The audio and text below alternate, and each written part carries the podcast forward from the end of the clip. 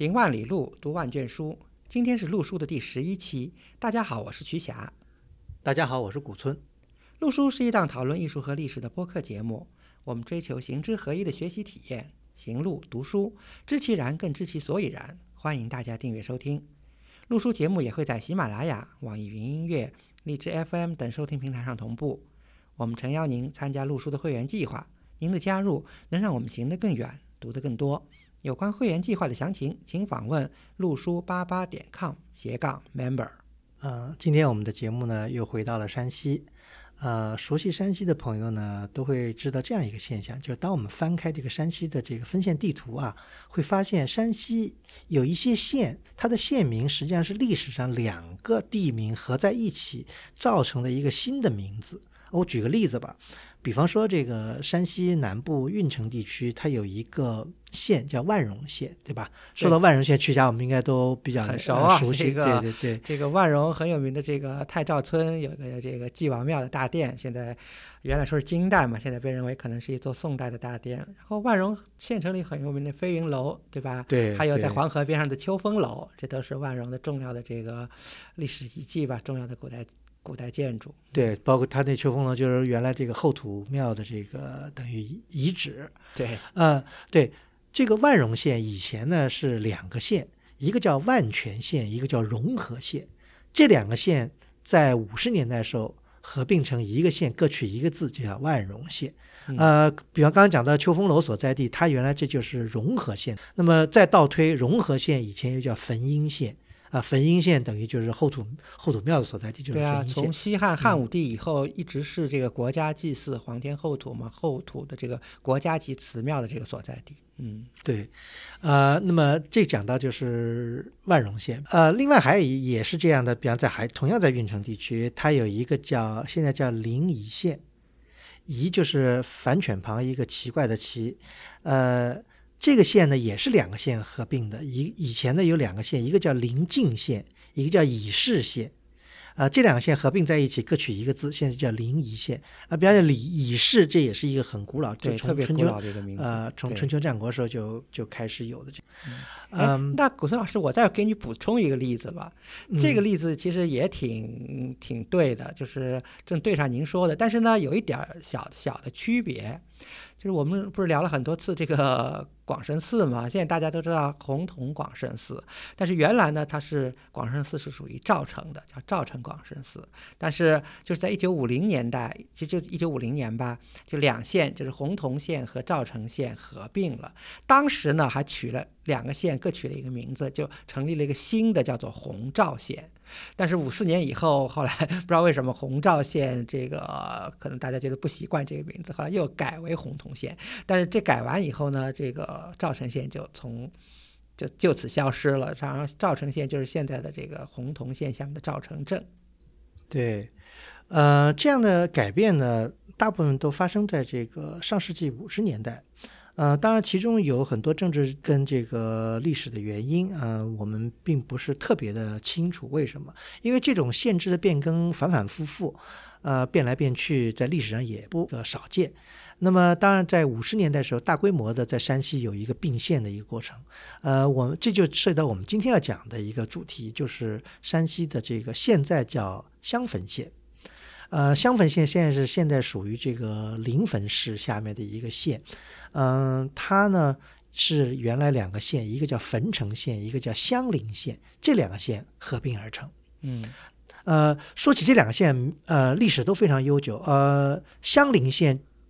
据称它的这个名字的来源就来源于这个春秋时期的晋国，叫说晋襄晋襄公的这个陵墓陵墓，对晋襄公的陵墓，所以叫襄陵县。呃，汾城县呢，其实叫汾城县这个名字历史并不长，但是汾城县名字以前它不叫汾城县，叫太平县。这个叫太平县叫了有一千多年。嗯，最早它是在北魏时期，它是从这个当时这个临汾县分出来的，啊，就叫太平县。那时候取的太字呢是泰山的泰。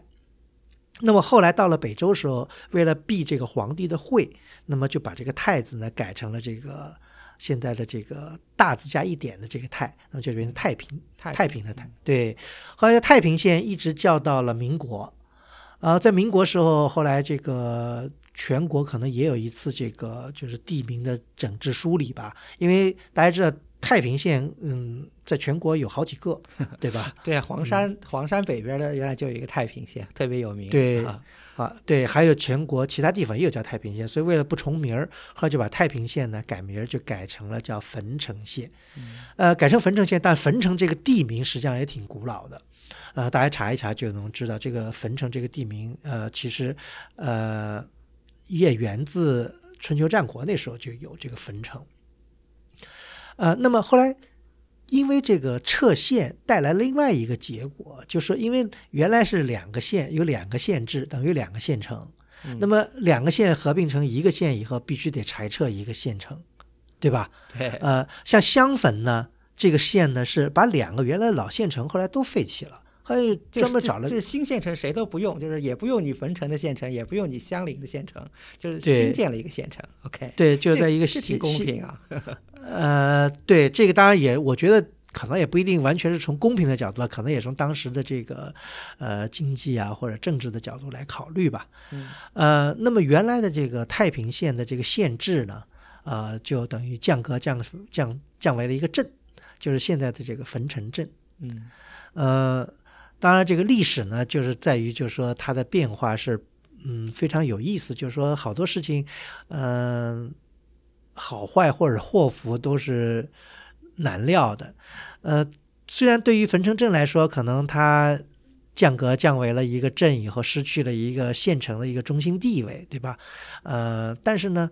带来的一个变化呢，就是它躲开了好多山西其他县城的一个通病，就是随着近些年的建设也好啊，改造也好啊，原来的县城的这些风貌就荡然无存了。嗯呃，对吧？呃，这个例子很多啊。这个山西有很多古老的县城，对吧？那个当初这个平遥被评为这个世界文化遗产时，好多县城很不服气啊，说说，哎呀，说如果我们县如果不被拆掉，不被那个破坏的话，比平比这个平平遥太古就不哎还服嘛，对吧？还要还要牛，还要好，对吧？嗯呃，太古祁县什么，这都是这样的例子。而且不嗯仅太古祁县，我们走过的山西的这些县城，呃，很多都有这样的一个经历，就是把这个城墙啊，把里面的这个东西对啊这拆比如我们原来聊过那霍州，对吧？霍州的霍州城，对嗯霍州曾经至少在一九五零年代还是保存相当完整的。对梁先生那时候去的时候，认为这是这个山西无出其右的这个城市规划方面，但是现在来看是这非常遗憾的一个现象。对嗯，但历史呢，我觉得在这一点对汾城呢是青睐的，因为汾城它没有变成一个县城，在在这个四九年以后，它的地位等于瞬间的这个降格了，那么也等于像瞬间的被封存一样，所以它这个面貌基本上还保持了一种，呃，五十年代以后就是说呃大致没有改变的一个风貌，嗯呃，尤其是汾城的西半部分吧，嗯，更是这样一个情况。呃，这个呢，使得汾城呢因祸得福，它的这个汾城古建筑群后来就被列为了第六批、第六批、第第六六批批全国重点文物保护单位啊、就叫汾城古建筑群。呃，虽然汾城，我觉得当然这个还是不能跟咱们刚才讲的平遥相比啊，因为平遥等于是更完整，对吧？它一个城墙啊什么，呃，所以才被列为世界文化。但是我觉得从原生态的角度来讲，我说汾城比这个平遥还更胜一筹。嗯那，为什么这么说呢？因为平遥大家都知道，大家有很多这个，其实对于好多嗯、爱仿古、爱这个与古 讲究一种与古人神接意趣的这样的一种角度来看的话，平遥有点太这个过度的开发，就是太旅游化，了，对，太旅游化，嗯对。而这个汾城，起码到我们上一次去看的时候，觉得还是一个，呃，就是一个普通的一个小镇，并没有这个被大规模的旅游团或者是旅游开发所所这个打扰。这是我觉得在山西现在也是很难能可贵的一个地方。对对，嗯，所以这个冯城被放入，等于是被放入了一个时间的胶囊啊，然后、嗯呃，有可能这个胶囊会被慢慢的这个破裂，可能，但希望冯城还能保存它现在这个原生态的这个样子。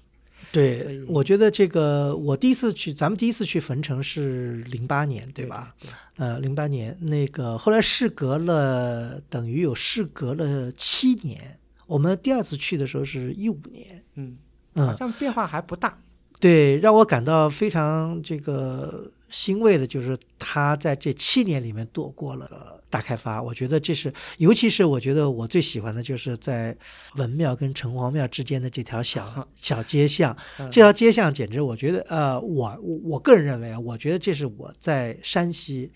看到的这个最美的一条街。嗯，呃呃呃，而且我觉得不仅是山西，有可能。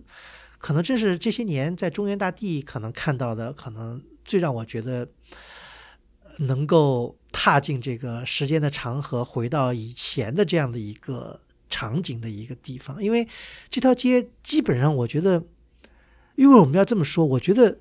我们看到的情况可能跟八九十年前梁思成先生他们去考察的时候看到的情况是一样的。我觉得古村老师倾注了很多感情来赞美这条这个这个，我觉得我也听了很感动啊。而且我想我们这期的这个会员通讯的封面就是用的这个这这条街的一个牌楼的这个这个样子，所以 对，因为为什么这么说？因为它这条街它是完全就说没有改造，它对它中间按照这个传统铺了一排的这个石板。那旁边就是泥路，非常的这个原生态，很自然，就是有点脏，有点灰，对吧？有点歪歪扭扭，有点不整齐，但是呢，呃，非常的自然。呃，这一点我觉得，呃，现在在这个文物修复当中很难保存下来，就是说，呃，很容易把它变成了，比方说，统一的铺成铺成石板路，或者统一的铺成什么就。看起来就完全丧失了它这种历史的这种感觉。呃，我举个举个例子吧，嗯，呃，咱们知道这个呃，汾城的黄河对岸就是陕西，这个陕西的这个韩城。嗯，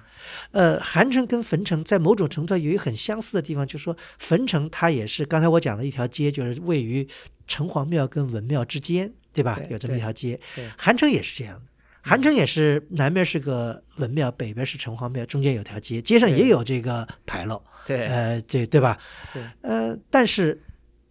呃，我不知道这个，甚至说这个韩城的这个文庙和城隍庙的这个建筑的规制还要大于这个汾城的，而且它的牌楼还有它的那个砖雕啊，各种方面的这种装饰啊，还好像更气派一点，但是好像就缺了那么点味道。因为那个，我不知道您是最后一次去韩城什么时候去的？一七年吧，啊，因为我我最后去的我比你早，我大概一四年，那时候韩城就已经开始开发了，嗯，呃，就是那条街已经开始整治，呃，我不知道你有没有印象，它那个街原来那条街就从那个它是在城的东面嘛，等于是对，等于是它那条路是正对的，原来是东门，东门进来以后，它过了这条街有些老民居，现在就是那些老民居都被拆掉，嗯。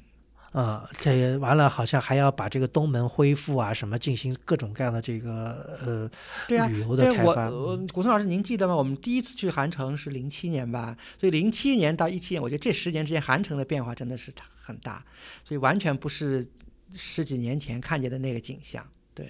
对对，所以我觉得这是特别遗憾，凸显了这个冯城的这个难能可贵啊，嗯。对，因为冯城它虽然也不是刚才说的，不像这个平遥保存的这么完整啊，但是呢，我觉得它这局部，尤其它这个西边这一块，我觉得真的是让我感觉到像进入了一个历史胶囊一样。而且还有一个好处呢，就是说它那边嗯完全是很自然，而且它的这个城西出了这个城墙以后就是田野，就是那边人口也不密集，就说没有什么人在那条街上走来走去，呃，显得特别的这个。原始跟特别的宁静这条街，所以我每每想到这个山西市呃城市的时候，我就想到了这条这条街。我觉得这条街，呃，的确，呃，我刚才我刚才说的是，是我见过或者我印象中山西最美的一条街。呃，当然，我也希望就比方有这个听过咱们这节目的听友，可以这个提出反例来。证明还有什么更美的山西的这个街巷啊？因为刚才咱们讲到这个，为什么我们今天讲汾城，也是跟这个咱们这个大宗师这个梁思成先生有关系，对吧？嗯呃，我们以前也结过，为什么我那时候特别推崇这个？咱们聊这个佛光寺的时候，说这个佛光寺为什么那么好？就因为佛光寺的这个整个的这个山形啊，整个的环境跟这个。一九三七年，梁林二位先生来探访时候，几乎没有什么变化。我觉得这也是非常难能可贵的一个。所以大家去佛光寺，不都是交口征战，觉得佛光寺不仅建筑美，而且这个环境啊什么都是非常让人觉得很赏心悦目的一个一个地点，对吧？呃呃，有无独有偶啊，这个咱们今天讲的汾城也是曾经这呃两位先生应该是当时是在一九三六年吧。三六年的十月，嗯，对，三六年十月曾经联袂踏勘过，对吧？呃，没有梁，没有没有林先生，只有没有林先生，就先生，对啊，就 OK，就梁先生专门踏勘过，而且留下了资料，呃，特别难能可贵。这个我们节目后面还会再仔细讲这个事儿。嗯，那么咱们到现在，咱们把这个整个的汾城现在的状况稍微跟大家讲一下，就是汾城镇呢，它其实是一个非常典型的一个。小县城很小，其实不大。可能如果城墙如果完整的话，呃，应该比平遥小，啊平遥还嗯嗯比平遥小得多。对，所以它是一个非常小型的一个袖珍型的一个县城。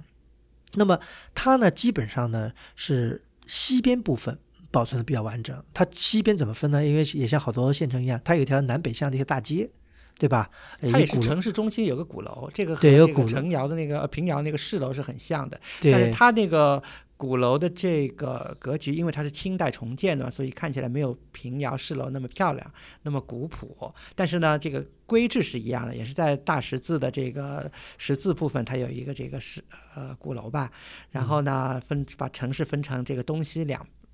两半儿，然后东边呢其实是有点遗憾的，因为就像它是靠近，好像靠近一个省道吧，所以那边有很多这个商业开发呀，老百姓的房子啊也都是比较新的，呃，这个也留了一些古迹，但只是就是不成系统的，就是整个这个街巷格局是就是不太完整。但是好就好在它这个西边啊真的是特别完整，嗯，对，它从这个北边来数吧，北边最北边等于就是城隍庙，对啊，城隍庙往南。就是贴的贴着就是文庙，文庙也是一大组建筑群。对，再往城庙文文庙之前，它还有一个就是那个像文峰塔一样叫学前塔嘛。对，对，它因为是现学嘛。对，完了再往南呢，它就有就就是这个建于这个明代的这个叫社稷庙。嗯，呃，完了再。往南一点呢，它这个西南边呢，出了城，它有一条河，河上有一个廊桥，叫洪济桥。这一系列等于就是从南到北这样这绵延，基本上这一片呃，包括古民居什么连成一片，基本上还保持了历史的这个原貌。呃，那么大街的这个东边呃稍微差一点，那个在大十字就是鼓楼那边有一个县衙。对吧？对，呃，县衙呢不完整了，现在只剩一个哈大堂还在了，就是呃改成幼儿园来改成什么了 我忘了。咱们上次去的时候，反好像是学校还是幼儿园。那么还有呢，就东关说还有一个关帝庙，嗯嗯，这个呢，这个我们上次没有没有那个找到。呃，基本上呢，整个的建筑群呢，还有就是西边呢，整个一溜呢有那个西边有城墙。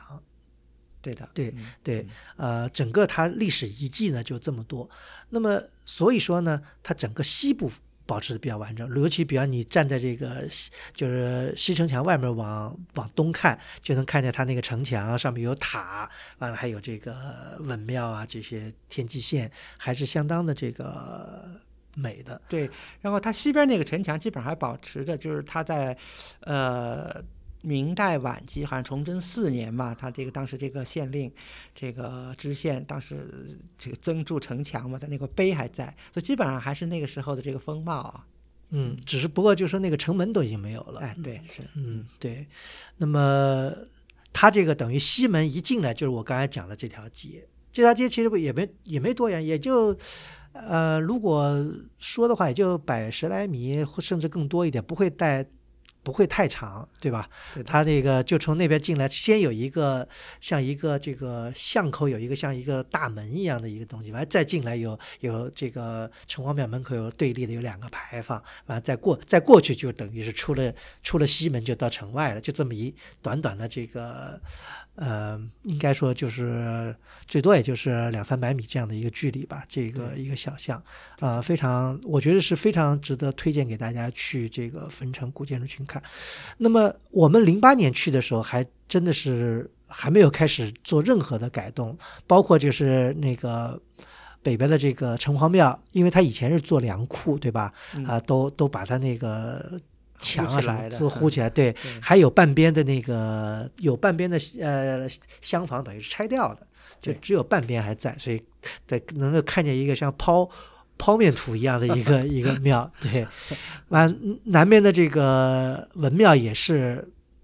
没有打开，好像是做了学校还是做什么，也都是是学校，是学也校，也都是墙啊都糊上，不是像这个原来的这个文庙一样有柱子什么，都变成这个一间间屋子一样的。对，完了碑啊什么也没清理，嗯，啊，后来呢，到了一五年去的时候呢，这些古建筑都已经得到了这个维修。呃，我觉得平心而论修的还可以，也保持了修旧如旧，对吧？我而且把那个城把隍庙那一原来做文庙的，就是做粮库的那些那些原来封封起来的那个墙，因为它有县亭啊什么，原来不都是封死的嘛？现在打开了以后，还真的是感觉相当好。对，整所以我。觉得刚才古森老师用了那么多这个充满感情的语言，在描述这个冯城镇的这个格局嘛。但是我觉得，其实现在作为国家文物保护单位的这些古建筑，还是作为建筑单体或者整个建筑群来说，尤其是文庙和城隍庙，还是可圈可点的。嗯，对，而且我觉得很难能可贵的就是他们修复的时候没有进行环境整治，呃，那条街还保持的是是原来这个样子，还是要还是条土路，我觉得这是特别让我觉得呃呃欣赏的地方吧。嗯，哎，我觉得有一点还挺神奇的，咱们其实可以聊聊这个呃文庙和城隍庙的一些细节啊。如果从南门进这个文庙的话，这个当然了，都是标准的这个文庙配置，它就是这个呃从棂星门开始，对吧？棂星门、泮池、戟门，后面是大成殿。呃，它尊经阁是坍掉了，遗址还能看到，但是明伦堂在西侧的明伦堂还是比较完整的啊，对对吧？对对，现在里面保把那些碑刻保存在里头了，对，所以当时我们去看的时候，我印象还很深啊。这个就是他在大成殿的哦，有一点我觉得特别好，就是许多呃，我们看到有些保存的还不错的这个文庙啊，建筑保存的还可以，比如说。呃，我们去看那代州的代县的文庙，对吧？看郭阳那文庙，呃，建筑还可以，但是它环境里就有一点，就是原来文庙那些古树都没有了。嗯，但是我觉得呃纯纯文庙有一点就是还是古柏这个森森啊，这感觉就是那气氛一下子就是油然而生，我觉得这个相当好。我们上我们第一次去的时候呢，就看见就是进了这个大城门吧，呃，地上有好多铺倒的一些旧碑吧，包括还有一块这个貌似是呃北朝时期的这个方形的一个造像碑。对，一个呃千佛造那像碑，但是对这些碑呢，其实并不是文庙所有的，因为当时那个汾城镇的这个文管所就设在文庙里嘛，所以他可能把，因为汾城是那么有历史的一个地方，可能把周围四乡的一些石刻文物，当时可能都收集在这个文庙里面。对，因为我们第二次去可能都都收拾干净了，就地地下没有躺着的碑了。呃呃，其实您刚才说到的这个，我也有感触，就是说这个文物古迹啊，必须要有环境配，古建筑还在，古树还在，就更难能可贵了。对呀、这这个，因为对照这个梁先生他们当年拍的照片，这几棵古树居然还幸存到今天，我觉得哎这真的是非常非常这个 不容易的一件事情。对，呃呃，这给这个平添了很多这个古意啊。嗯这一点我觉得就是刚才讲到的这个呃河对岸的那个韩城文庙也是这样的，就是也是因为有很多的古柏参天，所以平添了很多的这个意趣在里面。所以我觉得呀，呃，因为文庙是多年就是解放以后都是用作学校嘛，所以我觉得这和当地的这个，我觉得老师啊、师生他们，我觉得还是比较尊重历史，比较尊重这个这个原来这个文化的，因为他当时这个厢房全部是用作教室嘛，而那么多碑就矗立在这个。廊下嘛，所以我觉嗯得也一点都不违和。哎，这个呢，你讲的这个不是，我也想起来另外一个文庙，就刚才咱们刚才讲过的赵城，呃，你还记得赵咱啊咱们去赵城文庙对吧？嗯？嗯呃，赵城文庙这个也是个哎学校，对吧？是这也这也是个学校，但大成殿呢也勉强还保存，后面尊经阁也在，一个一个一个系统实际上保存的比这个现在这个焚城文庙还还完整，因为它整个当然在对完了这个学校只占一半，尊经阁跟大成殿之间等于就开了条马路，呃，最让人最让人不可接受的是在这个大成殿旁边建了个厕所，建了男女我觉得厕所，就是大成殿的，哎，这个下面，对这个这个让让我真的是非常感慨。我当时那时候我们就呃就发过这个博客哈，微博 就说实在太有鲁斯文了一个事情。对是嗯，呃，那么反过来，我觉得这个也。这个汾城的文庙之所以能够保护的这么好，可能就跟您刚才讲的，也跟这个以后的这个的使用者悉心的这个保护很有对呀关系。对呀，嗯是啊如果没有他们的悉心保护，这些碑刻也好，这些建筑，包括这些古树，都不可能那么那么好的能够保存到今天。而如果缺少了这些东西，即使那这个光有古建筑在，这也即使建筑在，即使环境在，你缺少了这些重要的这个碑刻，你又缺少了许多这个历史信息。比如说我，我就有一个很感触的，就是我第二次去，对吧？我就在站在那个那个那儿读他那块元代至正六年一三四六年的那个太平县。这个修崇文庙碑嘛，因为在元代很多地方文庙就叫这个崇文庙嘛，因为元代以后从文宗开始，这个这个又尊孔嘛，然后各地方这个复兴，然后到了几十年以后，这些庙又有一个维修的周期，所以在一三四几年、一三五几年，各地又开始了一个重修文庙的这么一个风潮。所以看到这个至正六年的这块大碑，根本就是就是感觉是非常自然的，而且是非常的这个合理的。还看到这个读碑就有一个乐趣，就看到一个很有意思的一个现象，就是这个碑啊，呃，这个碑文的这个这个撰写者。就是也是当时这个县学的一个主任吧，啊、居然就是这个孔孔孔子的圣人的这个五十四代孙，一个叫孔什么的，所以当时就看得特别有感触。嗯，所以说这个我们以前节目也讲过，这读碑有时候也是仿古的一大乐趣之一啊。就是说，呃，如果时间允许的话，你把这个廊下的这些碑读一读，完了看看他们之间的联呃关联或者什么，是非常有意思的一件事情，因为这平添了。很多你对这个古建筑的认知一，种跟对对这地方历史的一个一个了解，嗯。嗯，但是极力推荐，我觉得这个文庙、城隍庙这整个这一组建筑啊，是的确可以让人家，呃，让人可以在里面徜徉很久，而且如果再读碑的话，嗯。对，但是呃，城隍庙那匾还在啊，这个老匾，这尤其是那个大门口的那个老匾，对吧？显佑伯那几个字还在呢。嗯，对，那个它城隍庙上面显佑伯也是一个有意思的，因为在这个明代时候吧，才大兴城隍庙，因为这城隍庙实际上是明代始建的，应该，呃，明代初年应该是。对嗯完了，这个这朱洪武呢，就给这个东西都定了这个规格。这个这个京师的城隍庙是什么级别？是王级的。完了，州呃府一级的是城隍庙是是公级的，州一级的城隍庙是侯级的，到县级城隍庙就是伯级的。哎，它而且都是有名字的，比如说这个京师的城隍庙，对吧？像南京的城隍庙其实就是王，叫叫福明灵王。然后这个省一级的像都城隍庙，它叫这个明灵宫；然后府一级的它叫威灵宫；然后州一级的就是灵佑侯；然后到了县县一级的城隍就叫这个显佑伯。对所以它都给大家名号都都给安好了。对，呃，这些呃，我觉得都保存的挺好，而且包括这个城隍庙门口还竖两根旗杆，石旗杆，对哎这些东西，这些这些附属的这些东西，能够就零零碎碎这些东西更不容易保存下来，比建筑有时候更更难，保存。所以看这些细节，有的时候就能体会到当时它这个建筑的形制和规制啊，也是相当有意思的。嗯，而且它这个城隍庙的这个山门也可圈可点啊，它的山门也是像一如就是这个山西比较多的那种，就是山门戏楼嘛，就是呃门道很高嘛，然后这个走过去，但是它平时是走人的，唱戏的时候把板架起来，它就是一个戏台。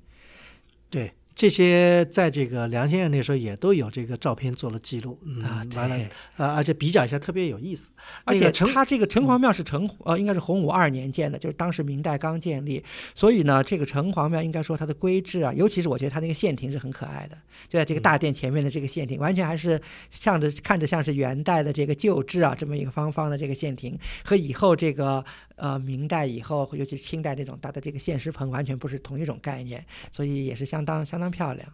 而且那个城隍庙的这个建筑的琉璃也很漂亮，对这些应该说，呃，当然没有具体考证啊，但应该说也都是呃老物件吧，就是是不是是不是到这个明初不敢说，嗯。呃，那么就是在明代的时候啊，它进行了一大堆的这个建设，包括就是我们还讲到，就是说我们在南边的有一个叫这个社稷庙。呃，社稷庙也是一个特别有意思，但是很遗憾的，社稷庙好像那大门现在好像哎，不在了。嗯，对，它也是等于是跟城隍庙差不多，是也是一个就是一个院落基本上。那么它那个主殿前面也有一个很大的一个线殿，实际上就是把主殿给遮住了，看不太清楚，只能看见前面一个这个线殿的一个三间的一个线殿。完了呢，两边呢还有两个钟鼓楼建在那个就是形成了一组建筑，呃，挺有意思的。嗯。呃，算是明初的一组比较完整的，而且它这个木雕啊什么这些东西也还算保存的比较完整。这是这个社稷庙。啊、另外还有一个，我觉得，嗯，在北方特别少见的就是它那个红济桥是个廊桥，对，对，这也是在北方很少，因为廊桥这个大家知道，这个南方很多，对吧？对啊尤其是江这个浙江有很多廊桥，但在山西好像，如果我印象中好像就没有见过这个。对啊，因为山西，你说山西，因为山西我们现在看看到很多山西幸存下来的古桥，哎，很奇怪啊，很多都是金代的遗存。对嗯吧？比如像晋城周围的，对吧？比如像那个我们去的其他景德桥什么景德桥，对吧？对，好多呢，这个能举出许多例子来，都是以这种大石桥，金代建的这种石桥为这个呃基本的这个样子。但是看到了这个红济桥，真的我觉得呃很颠覆性啊，就是呃这种这种桥，如果在四川啊或者在浙江看到，我一点都不都不好奇，但是在居然在山西能看到这种样子的桥，哎呀，这个太神奇了。呃，我觉得这个还有一个就是说，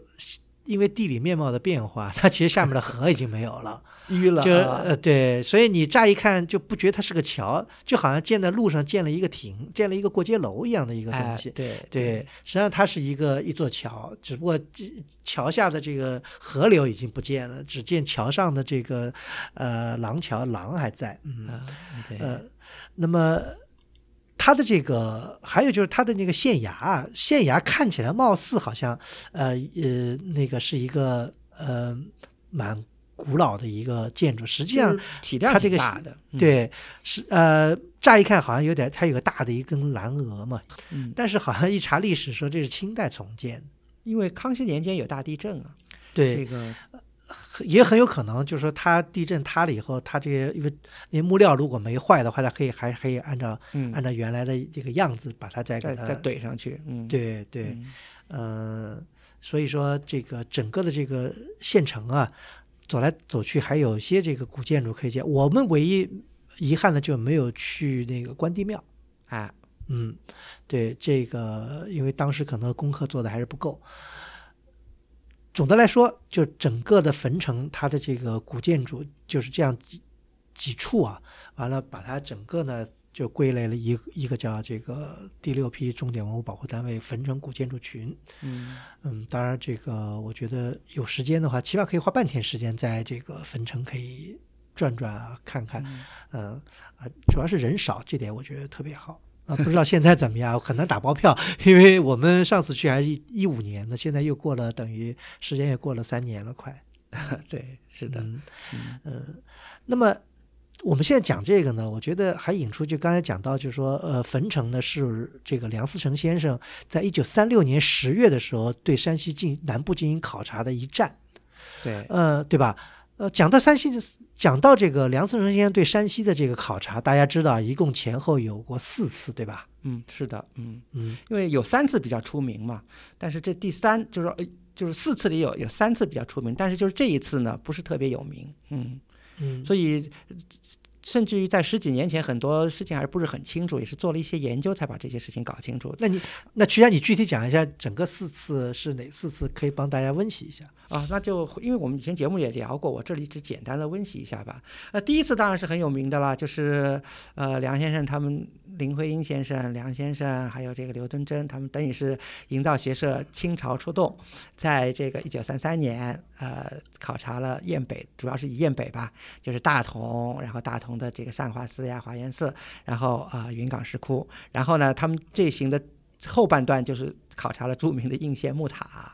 所以这是他们所谓的第一次这个山西调查。那第二次呢，就是一九三四年，以前我们也聊过啊，这这个就是很著名的所谓的呃晋坟古建筑。预览预查纪略，就是这么一篇文章里描述的，就是梁先生和林先生他们在一九三四年的夏天，和费慰梅夫妇去了汾阳县，因为我们今天聊的是汾城啊，但是他们当时去的是这个汾阳县，在吕今天吕梁地区的汾阳县，他们去度假，然后就就利用度假的机会呢，到晋南地区做了一些考察，啊，著名的广胜寺就是那次的这个调查的一个最主要的成果。对这个呢，我们以前呃有个有一期节目，我们曾经讲过这个这个他们的这期这个考察，对吧？对对对，是的，很呃因为很有名嘛，因为有梁梁先生和林先生合作的这个御茶系列的这本呃文章和书出版嘛，而且还有广胜寺这么重要的这个发现。那么呃第三次咱们先略过不谈，咱们只说第四次，第四次就是一九三七年六月和七月的这个佛光寺的这个发现。对吧？这都是呃，大家都比较熟悉了。这个梁梁先生的这个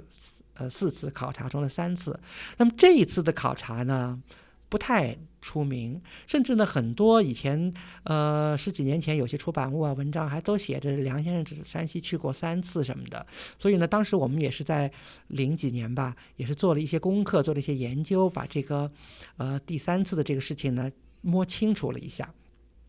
大概情况呢？因为一九三四年他们夏天的那次不是所谓的御茶嘛，他们只是度假，然后利用业余时间去看看有没有找到一些老的这个建筑，走得很快，然后只是也没有做测绘啊什么的，就是就是眼睛看一下，然后大概体会一下。所以呢，当时这个在《晋汾古建筑御茶系列》这本书里呢，这个林先生就写下说，我们这次只是初步的一个调查，以后呢详细的测绘呢，啊就想后面。跟着开展，他们原来呢想着，因为他们不是夏天去的嘛，原来想着秋天就回晋南去调查，就测绘他们找到的这些建筑，没想到一拖呢，居然拖了两年，这到了一九三六年的十月份，就两年多了，才由这个梁先生带着这个两位助手啊，呃，也都很有名了，一位是莫宗江先生，一位是麦延曾先生，他们三个人组成了一个这个调查团，然后去了调查，呃。这次的调查呢，其实我觉得这个呃，我想给大家读一段啊。主要的调查的成果呢，其实在一九三四年的，就是不是在这个《中国营造学社会刊》第六卷第四期，这里面呢有一个呃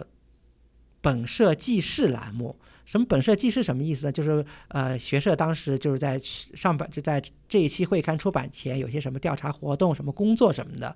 在这个本社记事栏目的第一第一栏里，就介绍了这次山西、陕西二省古建筑调查的基本情况。我觉得，我想利用这个机会啊，也可以给大家这个读一下，也让大家有更清楚的了解啊。他这个是原文是这么说的，他说这个。二十五年十月下旬，也就是一九三六年十月下旬，社员梁思成率研究生莫宗江、麦延曾等做山西省第三次调查。你看，这儿就很明确讲是第三次调查，并经潼关入陕西，在山西境内工作县份有阳曲，然后括号就是太原市，然后太原县，还有赵城、洪统、临汾。汾城、新绛等等县，在陕西境内为长安及咸阳两县。于十二月上旬返平，就是返回北京了。然后所测绘摄影之古建筑有，这个我觉得挺重要的，这些细节啊，就有山西阳曲的永作寺，其实就是太原的那永作寺。呃，有山西阳曲永作寺明双塔及大殿，太原净慈宋圣母庙、书于祠及。其多数附属建筑，然后还有晋祠的奉圣寺、清清初舍利塔及住持木塔。好像这住持木塔现在好像我们看不知道在哪儿啊？这个这个好像奉圣寺那个舍利塔有，住持木塔好像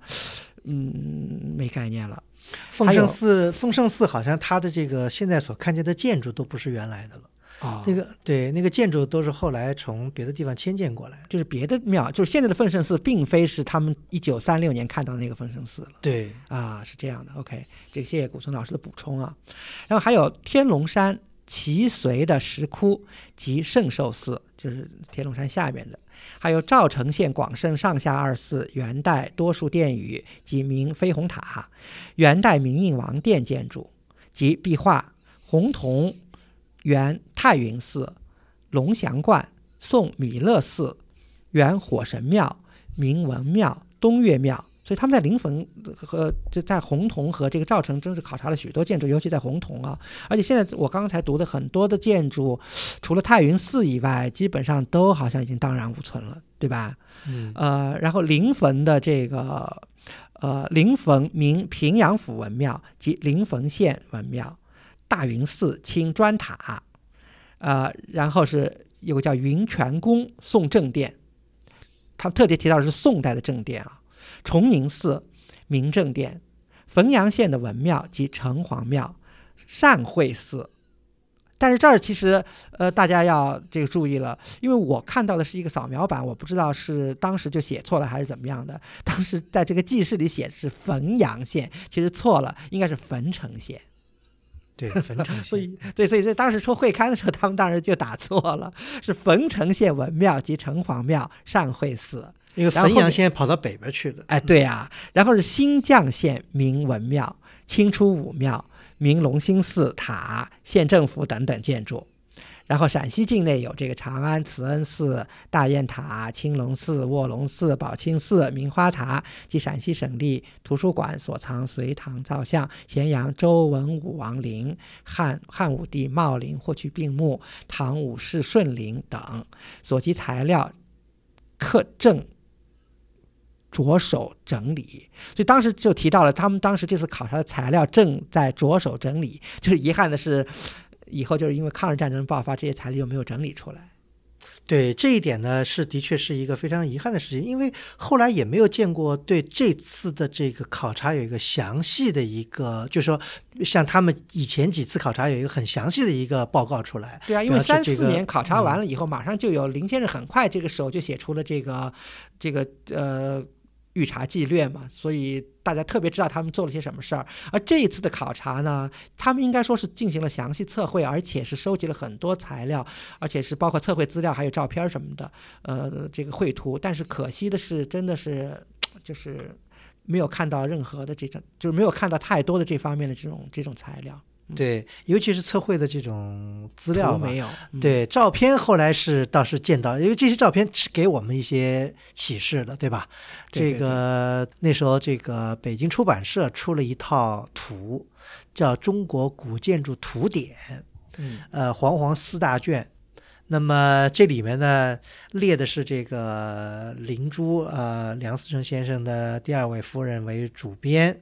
那么这里面他当然讲了一些故事在里面，这个大家呃，不是，他只是很简单的说了一下，就是就说这这批照片是人大一位老师怎么，呃，也也没有说怎么得到的吧，就说是营造学社的这些照照片，然后呢，请他整理出版，然后呢，呃呃林呃林珠呢又用了一些。他们清华建筑资料室的一些其他材料做了一些补充，然后出版了《煌煌四大卷》。然后这个名字呢，这本书的名字呢也起的呃比较大，呃，应该是一九九九年北京出版社出的，叫《中国古建筑图典》。嗯，那么当然，它的第二册里面有一大部分是关于山西的这个古建筑，呃，有些资料呢是比较耳熟能详，比方他们第一次调查的那些大同啊、应县的这些资料，这个比较比较常见啊，就因为他们出了很详细的报告嘛，对吧？对对对。呃，那么还有呢，就是这个有一些第三次的呃，第二次的也有啊，第第二次的，比如说对对也有。然后呢，因为这个这个呢，因为大家如果了解梁先生、林先生他们营造学社当时在山西的工作，就知道，就是这这里头，尤其在第第几卷的这个山西卷里头这些照片、第二，卷，嗯对，就是四次的调查呢都有照片，但都不全。嗯嗯，呃，这可但这个能和当时就是这批就是这位这个呃人大的老师，他当时得到了这批照片，就不知道他什么来源，但是至少他拿到手里也不是很全。嗯，对。但我觉得最珍贵的就是他有这个第三次的照片，因为第三次照片我我是没有在其他地方看见过。对的，呃，这里面呢就包括咱们讲到的坟城的照片，对啊，呃，坟城的文庙、坟城的城隍庙呃都有照片，而且拿这个照片跟现在对的话还挺有意思，变化并不大，这也是我觉得 冥冥之中的一个很幸运的一件事情啊。呃，此外呢，我觉得还有一些照片，呃，特别激发我们的一些呃怀古之情或者这个好奇之感吧。啊、嗯就是它这个坟城北高渔村会善寺。嗯 对，呃，照片是这么这么写的，叫汾城北高渔村的惠善寺，对吧？嗯？呃，因为他贴了这个惠善寺的这个前面的这个钟楼，嗯呃，还贴了这个惠善寺的后大殿，还贴了惠善寺里面的这个前殿跟后殿的这个塑像。对，当时看了非常激动啊，因嗯为第一个建筑很美，呃，钟楼一看形制就非常特就是漂亮，一看就是呃，基本上有可能就是元代的一个标准的一个这个这个。楼阁的这个形式吧，而且前殿、后殿，尤其是后殿是一个七开间的，还带前廊啊，呃，一个七开间悬山这个建筑也是非常这个元代特点。当嗯时其实吸引我们眼球的还是后殿里的这这批塑像。对，呃，应该说是这个呃后殿跟前殿都拍了，它都有塑像，它标明有的是前殿塑，尤其是后殿的塑像，我觉得嗯，让我们觉得特别有古意，而且这批塑像。当时可能因为梁先生当时对这个好像那个泥塑的东西并不是特别在意，因为可能在那个年代可能比较多，但对于我们从现在的角度来看的话，真的是非常难能可贵。因为呃，有些地方我们去过的，梁先生没去，比方说我们同样是现在的襄汾县一个北史微村，呃，普净寺，呃，对，就是襄现在襄汾县北史微村的普净寺，这个寺寺院的这个建筑也比较宏大，呃，塑像保存的比较完整，嗯、但是很遗憾的，就这些塑像后来在这个近年后来又被偷盗了。这这说明一个现实，就是这个地区它那时候的这个呃早期的一些泥塑啊，还保存的比较多，数量比较大。而且水平也呃挺高的。水平挺高。对，以现在看到的这个照片来看啊，这个呃，起码这些塑像，我觉得都有这个元到元代肯定是没有问题的。我觉得，嗯嗯嗯，呃，所以这个呢引起了我们一个好奇，就说，因为他写的文非常明确的在这本图典上写的叫汾城县北高渔村。啊、大家去百度一下，北高峪村不是个小村，北高峪村在汾城，现在襄汾县北高峪村挺有名，而且这个这个村还出了一个名人，近年出了个名人，是是这个这个乐视的这个一个大老板吧，嗯呃，就出自这个村的，嗯，所以我们那次呢，正好借着我们到汾城去访古呢，我们就跟当地的这个司机问了一下，就是北高峪村远不远？好像他说就很近，好像离这个汾城镇非常近，基本后来就挨着了，应该是。呃，就几里路吧嗯对对对，后来我们就就想顺这个机会，我们也去探访一下这个惠善寺到底现在是个什么样的情况。因为从图典上看到那些老照片，实在是印象太深刻了。对呃，当时就想着，即便这个寺没有了，去遗迹缅怀一下也是值得的。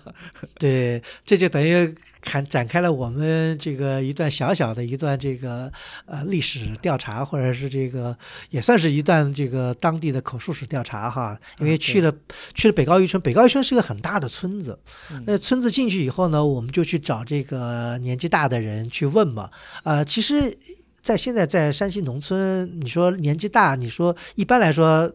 能够在外面活动的年纪大的人，也就是六七十岁，不会太大，因为太大的他就可能不太有这个能力在外面活动了。啊，六七十岁你倒算一下，我们是零八年去的，对吧？对的，对，零八年那时候，即使七十岁倒算的话，也要在一九四一九三零年代生人了。对的。嗯啊啊，那对那个时候的事情可能印象就不应该是非常清晰了。但是我们呢，还是试图很可能梁先生他们去调查的时候，这位老老大爷还没出生，就 是都有可能对对呃，我们后来几经几经周折吧，后来终于这个老大爷，我们就进村就问，哎，村里的大庙啊或者大寺在哪里啊？因为一般山西这个村里面都有大庙大寺这样的，因为我想这个惠善寺应该也是个大寺，可能叫叫这个文绉绉的惠善寺，大家不一定知道。后来问到了他们的村老人，他们说那个村委会就是个原来是个大庙，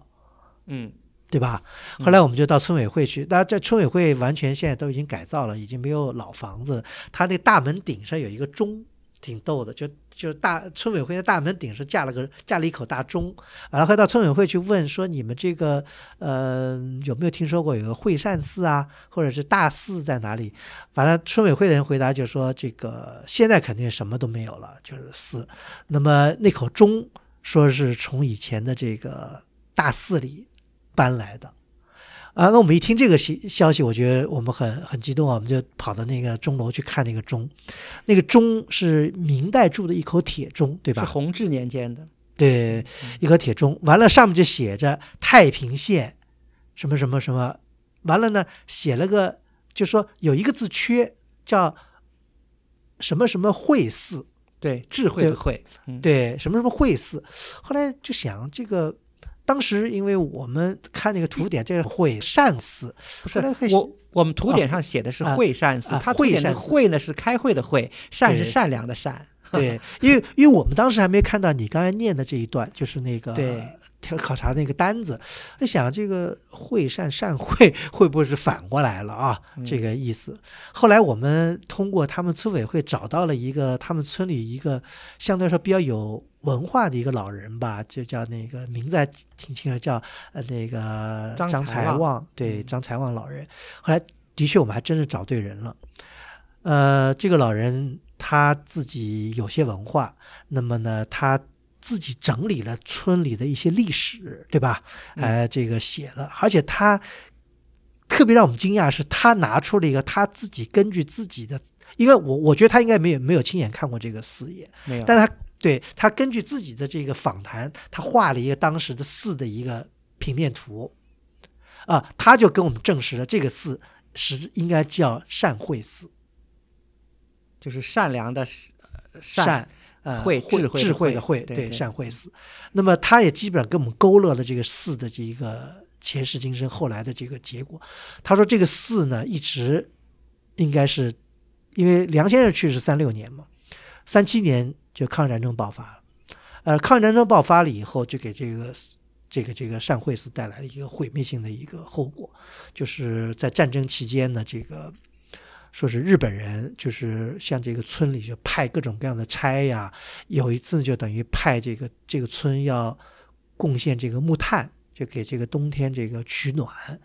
后来这村里的这些就是这个汉奸村长呢，就是就把这个寺庙好像就是拆了以后，把这个木头好像就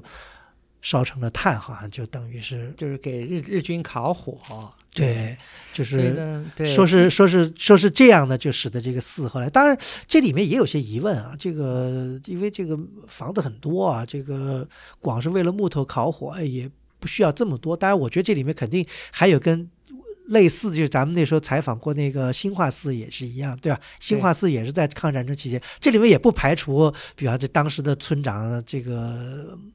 呃，假公济私对哎，对，这样的这，因为这个这个张大爷还说，因为这些当初这些汉奸的后人还在这个村里，所以有些事情好像不不方便不方便讲，哎，对，这也理解吧。嗯嗯，很多事情他他也不方便说，因为这村这个做这事情的这个后人还在村里呢。对，对，所以呢，呃，让我们非常感慨的就是说，这个村的历史真的跟这个北小宁的那个兴化寺很像很。像，很像。嗯对对，在在抗战至少这个结局是很像，就是当时主持这个村里的这个村长，然后也就是基本上是就把这个村这这这个庙给拆了，然后呃木材有的因为兴化寺是木材卖了嘛，然后各种东西都卖掉了，然后怎么样说是吸鸦片什么的，但是这个呢说是给给日日军这个木材给日军烤火了，但是对，这对就是各种各样的理由吧。嗯，所以非常遗憾的就是这个照片中反映出来的一堂黄黄的这个塑像，元元代的塑像或者更早的塑像就都就元代的建筑，然后这些塑像，哎，就就这么毁于一旦，也是非常令人这个惋惜啊。嗯，呃，特别有意思的是，还跟新化寺不太一样的，就是这个善慧寺呢，还留下了一点点这个遗迹。嗯，呃，就是我们刚一进村时，我们就看见了村门口啊，就村口，村的东边应该是有一个看似是明代的一个砖塔，嗯，对吧？对完了，后来这个最后这个张老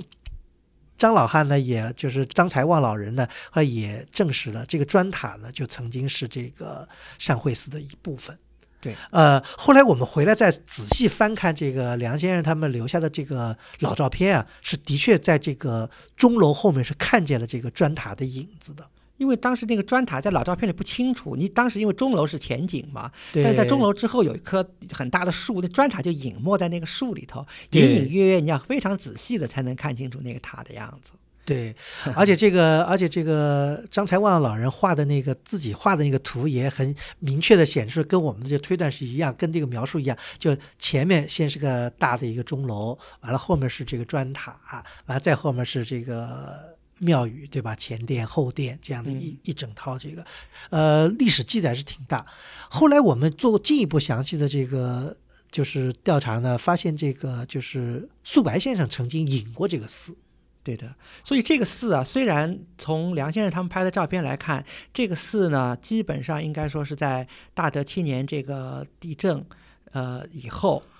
重建的，基本上的建筑形制啊，都是反映了当时的这个大德地震重建以后的这个风貌，它的前殿也好，这个呃后殿也好，它钟楼也好，基本上都是那个样子。其实，但是它更可贵的是什么？这个寺的历史非常早，基本上可以追溯到北朝。所以呢，它有一个布局的特点，就是它虽然这个塔，我们现在看到这个塔，毫无疑问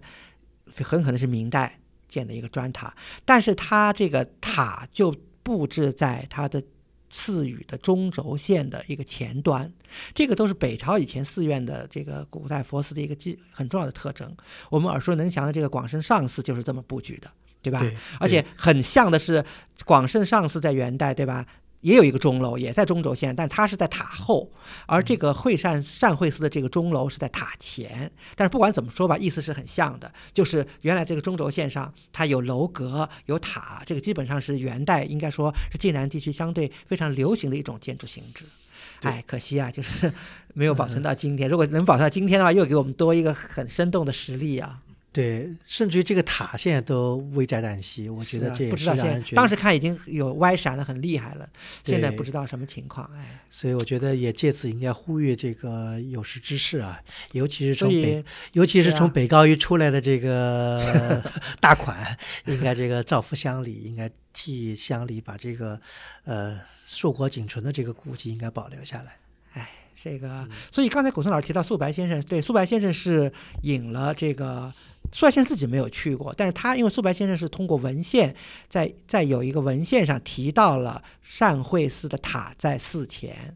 所以素先生在一个文章的注解里这么提了一下。对，而且也说明这是北朝的一个寺院。对呀、所以可想而知，这个善慧寺它是一个历史非常悠久的一个寺院。是啊，呃，对这样的寺院，这个后来到现在仅存一个砖塔，也让人觉得很唏嘘啊。因为尤其是对照了这个梁先生那时候拍的这个照片来看，更是觉得，因为梁先生拍的照片的时候，那个寺院非常完整，就是 一进一进，而且这个建筑一点不破败，都看起来都是非常规整、非常整齐，对吧？对啊，呃，而且至少那个通通通典里那个图典里有两幅大的内景的佛像的塑像的照片，就是后殿的这个。可以很清楚的看到当时这个塑像的这个形制，是个很典型的一个一个三世佛的这个样子，然后胁侍菩萨相当的漂亮，嗯。甚至在某某种程度上，我觉得都超过了我们在呃这个呃今年这个开篇第一讲的那个那个什么那个福圣寺的这个塑像。嗯。呃，其实距离差不了太多。嗯。对啊，嗯。是啊，呃，讲到这本通呃这个图典啊，当然这本书我觉得呢，呃，我按照我们的惯例在节目里面是可以给大家推荐这本书，但是呃，并不推荐大家买，因为实在它这个书的这个性价比不是很好，就是开价很贵，四本书那时候要开两千多块钱好像。呃可能还不止，因为但是以后呢，在好像书市啊，还在各各种旧书市场，好像这个价这个书的价格呢是下来了，但是还是觉得这个书当时编的有点儿啊，怎么说呢？这个还是比较粗糙吧。嗯，因为编的呃可能也是编的人水平有限，嗯，呃，有些不少的错漏啊，对，这个错漏太多了，而且因为而且也跟也和这个编者对这批照片的性质啊不是特别的清楚。比如说，我举个例子吧，嗯他这个照片，他们当时得到这个照片，他们也很清楚，这个照片呢是营造学社的资料，所以他们当时就认为这些都是学社自己拍的。但是呢，其中有不少照片，应该说不是学社自己拍的，而是学社收集的。嗯，对就是是别的别的外国，哎，别人拍的，对就是别的别的就是营造学社社员拍的，但不一定是就跟学社有非常直接的关系，就不一定是梁先生他们拍的。哎，对对，嗯比如说举个最简单的例子，就是在那个内卷山西内卷的第一百二十二页上，它上面有一个呃编者的这个注解写的叫山西乡间小庙，对吧？